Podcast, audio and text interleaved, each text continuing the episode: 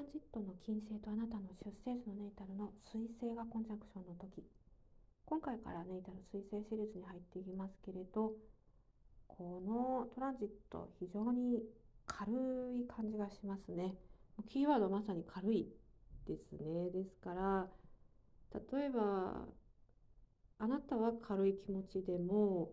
周囲の人が何か重要なトピックあるいはこう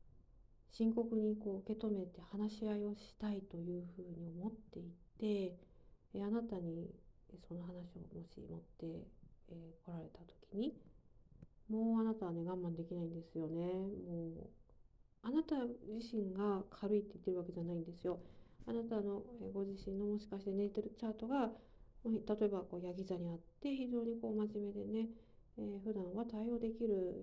え、能力を持った人なんですけれど、えー、このトランジットが来るともうちょっとやめてくれよみたいな感じになるかもしれないっていうことなんですよ。とにかく重いトピックはもう大嫌いっていう風になりますね。ですから軽い会話ですとか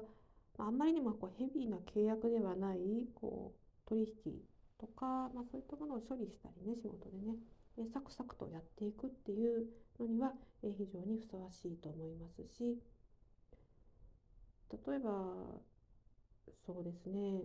恋愛で、え、こう自分の気持ちを相手に伝えるのが、え、苦手な人がいらっしゃるかもしれなくて。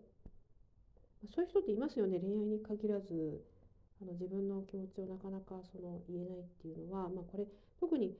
日本人にも多いかもしれないですよね。よく何考えてるか分かんないって言われますけれど、そんなことないんだけど、えー、口に出して言わないっていうことが多くて、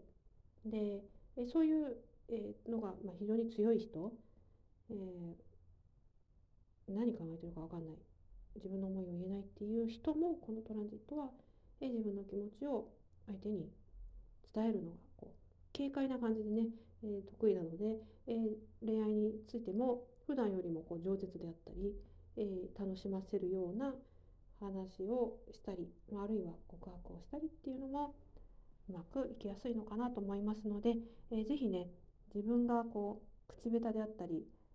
えー、人にこう気持ちをね伝えるのが苦手だなっていうね人がいらっしゃったらこのトランジットねうまくね活用していただきたいなと思います。